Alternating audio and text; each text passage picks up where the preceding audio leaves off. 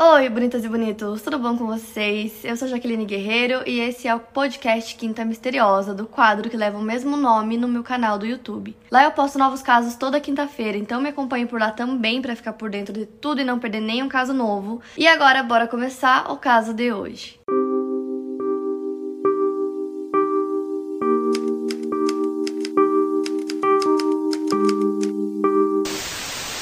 Pamela Lourdes nasceu no dia 16 de agosto de 1967 em Coral Gables, um subúrbio de Miami, na Flórida. E a Pamela tinha uma irmã 6 anos mais velha, chamada Elizabeth, e um irmão 3 anos mais novo, chamado John. O seu pai era piloto da Delta Airlines, enquanto sua mãe trabalhava como secretária. Então a família de classe média se muda para Windham, em New Hampshire, alguns anos depois. No começo foi difícil para que toda a família se adaptasse, mas logo eles começaram a gostar de New Hampshire. E na escola, Pamela era chefe de turma e cheerleader, ela tinha ótimas notas e ela também estava estudando muito para tentar uma bolsa de estudos na Universidade de Miami, porque apesar dela gostar bastante da cidade nova, ela queria voltar a morar lá. Ela se formou com honras e começou a estudar na Florida State University. Já na faculdade, a Pamela continuava sendo uma ótima aluna, ela sempre estudou muito, então ela até ajudava outros colegas. E também tá chovendo, então espero que o barulho não atrapalhe o vídeo. Alguns de vocês até gostam quando chove no meio do vídeo. E uma curiosidade sobre a Pamela que ela adorava ser o centro das atenções, ela era uma pessoa muito extrovertida, então ela amava chamar atenção. E ela também gostava muito de heavy metal, as suas bandas favoritas eram Van Halen e Bon Jovi. Então ela era sempre vista na faculdade com uma mochila cheia de livros, ela estudava muito, como eu falei, tinha cabelos loiros e sempre estava com camisetas de banda. E ela até criou um programa na rádio da faculdade para falar sobre o gosto musical dela. O programa se chamava Metal Madness e nessa época também ela fazia alguns trabalhos como DJ e ela queria continuar com esses trabalhos depois que ela se formasse ou quem sabe trabalhar com comunicação. Aí em 1986 a Pamela volta para New Hampshire nas suas férias de inverno e a Pamela tinha combinado com algumas colegas, né, da época da escola, de ir numa festa que ia ter na cidade, de uma festa na véspera de ano novo, então elas foram. E chegando lá, ela viu um homem que para ela ele era idêntico ao John Bon Jovi. Então eles ficaram flertando a noite inteira, aquela coisa toda, e em fevereiro os dois assumiram um relacionamento sério. Esse cara era o Gregory Smart, ele amava esquiar, pescar e também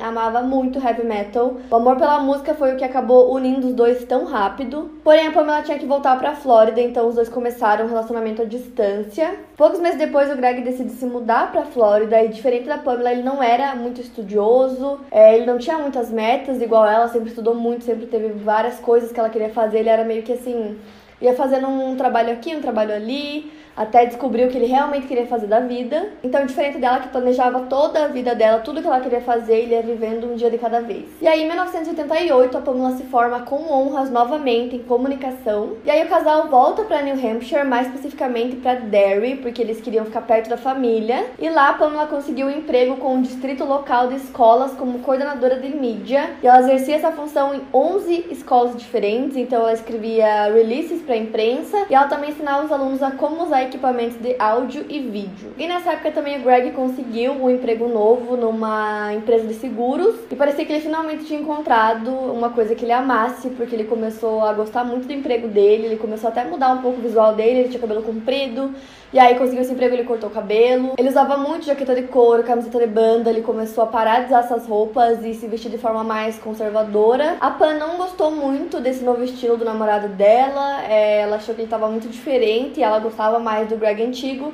Mas ao mesmo tempo ela estava feliz que o namorado dela agora tinha um emprego fixo. E aí no dia 7 de maio de 1989 os dois se casaram e eles se mudaram para uma casa e também adotaram um cachorro. Tudo parecia bem e perfeito para os dois. Todo mundo que conhecia o casal dizia que eles se davam muito bem, que eles eram perfeitos um para o outro. Então era muito aquela, sabe, aquele estereótipo de casal perfeito. Eram os dois. Sete meses após o casamento, a Pan começou a notar algumas diferenças no Greg. Ela começou a achar que ele estava muito distante, que parecia que tinha alguma coisa esquisita ali, que tinha alguma coisa que não era normal. E depois de muito insistir, ela descobriu que o Greg tinha um caso é, com uma outra mulher, né? Ele tinha uma amante, e aí ele disse para ela que isso aconteceu só uma vez, que não iria acontecer de novo. E a partir disso, né, do momento que ela descobriu que ele havia traído ela uma vez, os dois começaram a brigar muito. Ele sempre dizia que foi só uma vez, que ele não faria aquilo de novo, mas o estrago já estava feito, eles brigavam o tempo todo. E qualquer, qualquer briga que eles tivessem que nem tivesse a ver com isso, a Pamela sempre trazia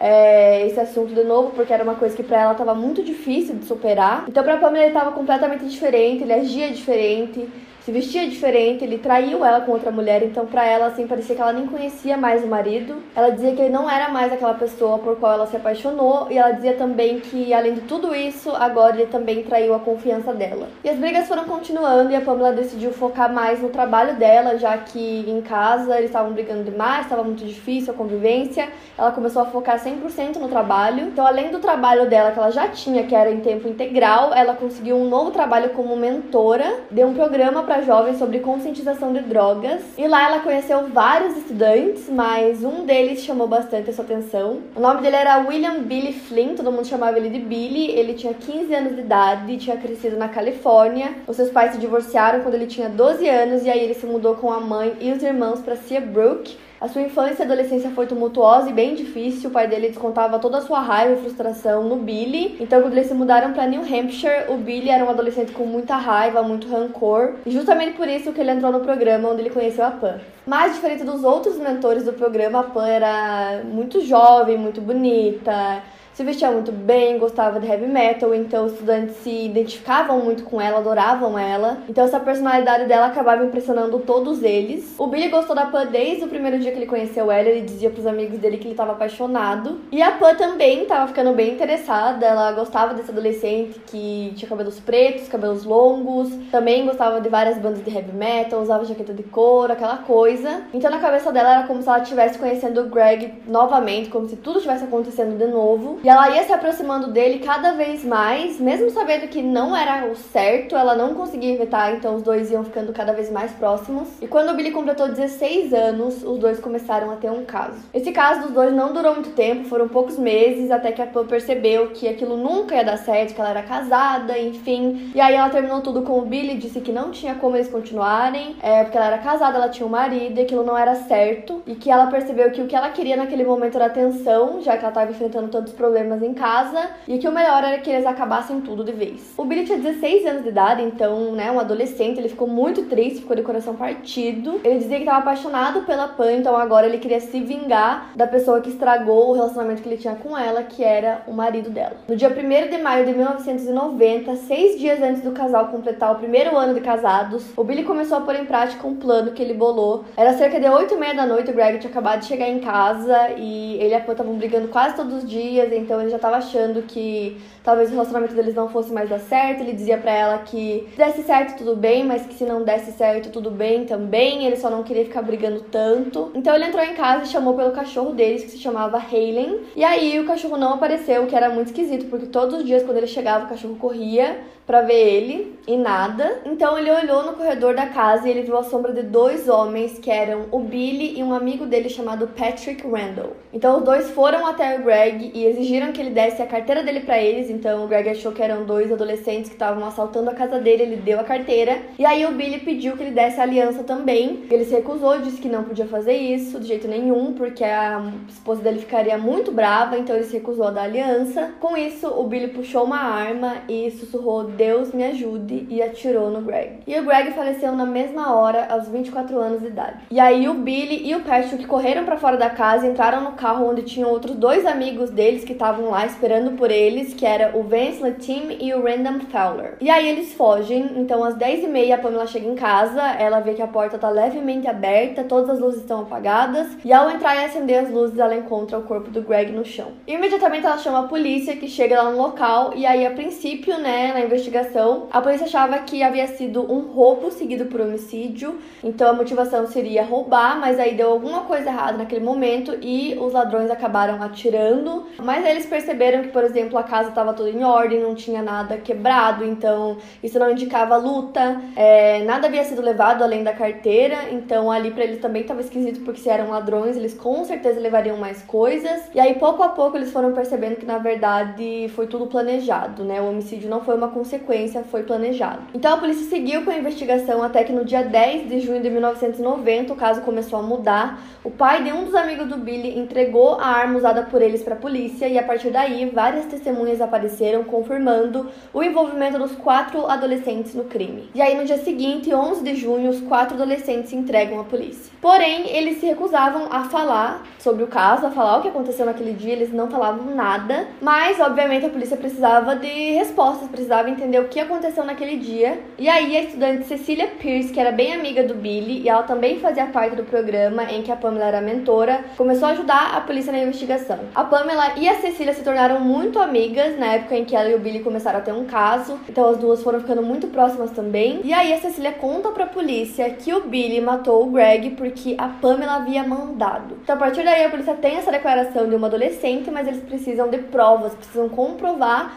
que aquilo que ela disse é real, porque a essa altura a polícia tinha a arma do crime, os envolvidos estavam todos presos, né, que eram os quatro. Eles tinham testemunhas, mas eles não tinham provas suficientes para conseguir incriminar a Pamela. Então a Cecília começa a ajudar a polícia, ela coloca uma escuta e aí ela conversa com a Pam quatro vezes e eles gravam quatro conversas das duas. E entre essas conversas a Pam acabou se incriminando várias vezes, então agora a polícia tinha como conseguir prender ela também. Na minha pesquisa eu vi que saíram várias histórias na época no jornal sobre coisas que aconteceram. Por exemplo, que ela havia dito para os adolescentes exatamente a hora que o Greg chegaria em casa, é, que ela havia dito para eles que eles prendessem o cachorro no porão e o cachorro realmente estava no porão no dia que ela chegou em casa, por isso chegou lá. É, e ela tinha mandado que eles prendessem o cachorro porque ela não queria que o cachorro ficasse traumatizado e que ela havia pedido que eles fizessem isso na entrada da casa porque ela não queria que eles sujassem é, os carpetes da casa de sangue. Então tem algumas declarações deles que falam essas coisas sobre a Pamela, mas também tem a questão que dessas quatro conversas que foram gravadas da Pamela com a Cecília, várias delas são inaudíveis, tipo, em vários momentos não dá para entender o que elas estão falando. E eu vou deixar para vocês um link aqui na descrição de uma entrevista que é bem recente até com a Pam. E aí nessa entrevista ela disse que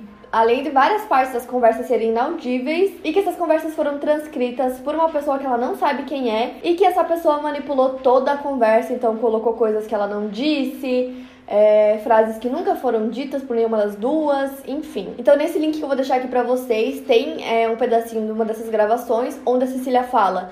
Então, ele não vai dizer que você ofereceu pagá-lo, ele vai dizer que você sabia sobre tudo antes que tudo acontecesse, o que é verdade. E aí a Pamela responde: sim, mas aí eu vou ter que dizer que não sabia de nada e eles vão acreditar em mim ou em um adolescente de 16 anos. Ou seja, nesse trecho dá a entender que em algum momento ela ofereceu pagar eles alguma quantia e que ela sabia de tudo e que se a polícia descobrisse ou, que, ou se eles falassem que ela sabia, ela diria que não sabia porque eles acreditariam muito mais nela do que em um adolescente. E aí a Pamela disse que não, que não é isso que ela quis dizer nessa hora, e aí ela fala também que quando eles transcreveram essas conversas, eles manipularam tudo. Então essa é a versão dela, que foi tudo manipulado. Mas aí, quando a história foi ficando cada vez maior e surgindo mais coisas, eles acabaram dando depoimento, né, aos adolescentes. E no depoimento do Billy, ele disse que ela não só sabia de tudo, como ela conspirou e ajudou que eles montassem todo aquele plano. Então ela fez parte de tudo, segundo ele. Então depois desse depoimento que ele deu, ela foi presa e aí ela negou tudo, disse que não sabia de nada, que tudo aquilo era mentira,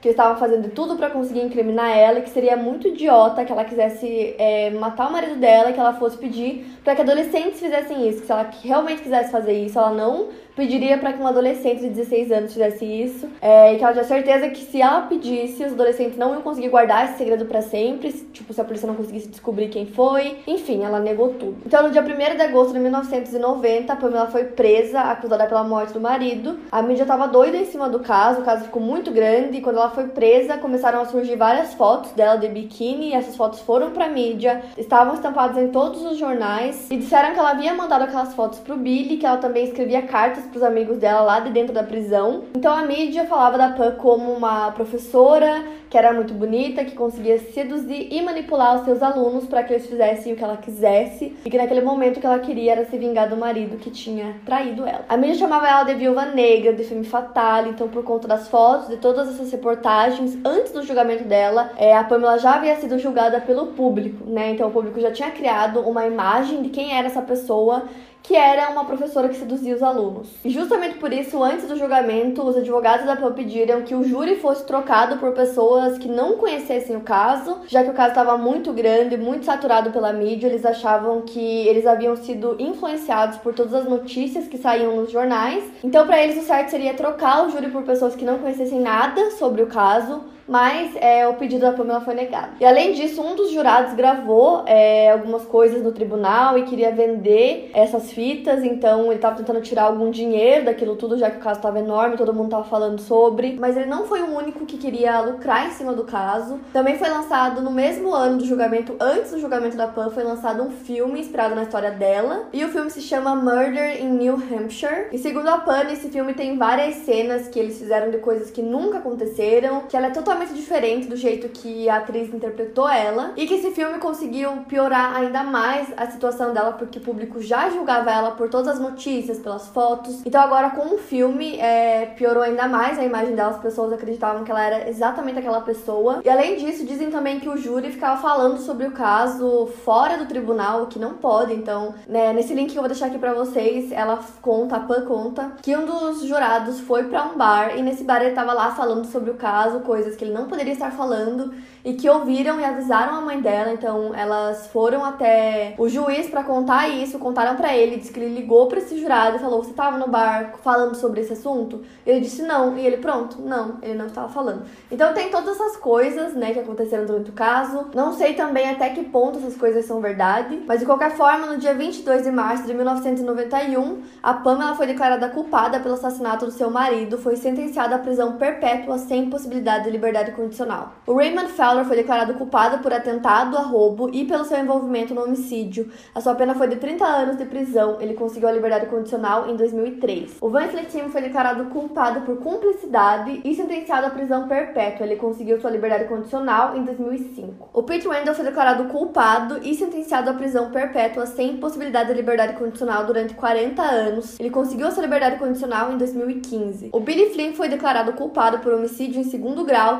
e sentenciado à prisão perpétua sem possibilidade de liberdade condicional durante 40 anos também. E ele também conseguiu sua liberdade condicional em 2015. Ou seja, hoje os quatro já estão livres, mas a Pamela continua presa. Basicamente o que aconteceu foi que quatro adolescentes cometeram um crime e o que tudo indicava porque foram influenciados ou manipulados pela Pamela. A Pamela era a única maior de idade e desde o início ela sempre se disse inocente, ela se diz inocente até hoje. É, os quatro assumiram a culpa pelo crime, então justamente por isso, por ter assumido a culpa, por ter dito que eles estão arrependidos por tudo que aconteceu, hoje eles conseguem viver em liberdade. Já a Pamela não, porque ela simplesmente não assume nenhuma culpa no crime em nada. Então ela já tentou várias vezes e tipo assim, todas as coisas que ela pede são negadas pelo juiz. E principalmente por ela não admitir culpa alguma e ficar sempre batendo na tecla que ela é inocente, que ela não fez nada. Então, assim, ela provavelmente nunca vai conseguir liberdade condicional. Então, esse é um caso que tem muito material, tem muitos documentários, assim, gigantes, com muitas coisas. Tem o filme que eu falei, foi lançado um outro filme depois, em 1995, chamado To Die For, que também é inspirado na história dela. Então, tem esses dois filmes, muitas reportagens. Se vocês jogarem aqui, vocês vão ver o quanto de material que tem, tem muita coisa, várias entrevistas dela também. Então, basicamente, não tem, é, assim, uma comprovação com todas as letras dizendo que ela teve participação ou que ela conspirou com os meninos ou que ela deu a ideia, mas tem várias coisas que levam a acreditar que de alguma forma ela estava envolvida sim. Ela não foi a pessoa que puxou o gatilho, mas aparentemente ela sabia de todo o plano. Ela até falou aquelas coisas tipo, ah, esconde o cachorro, não sei o quê.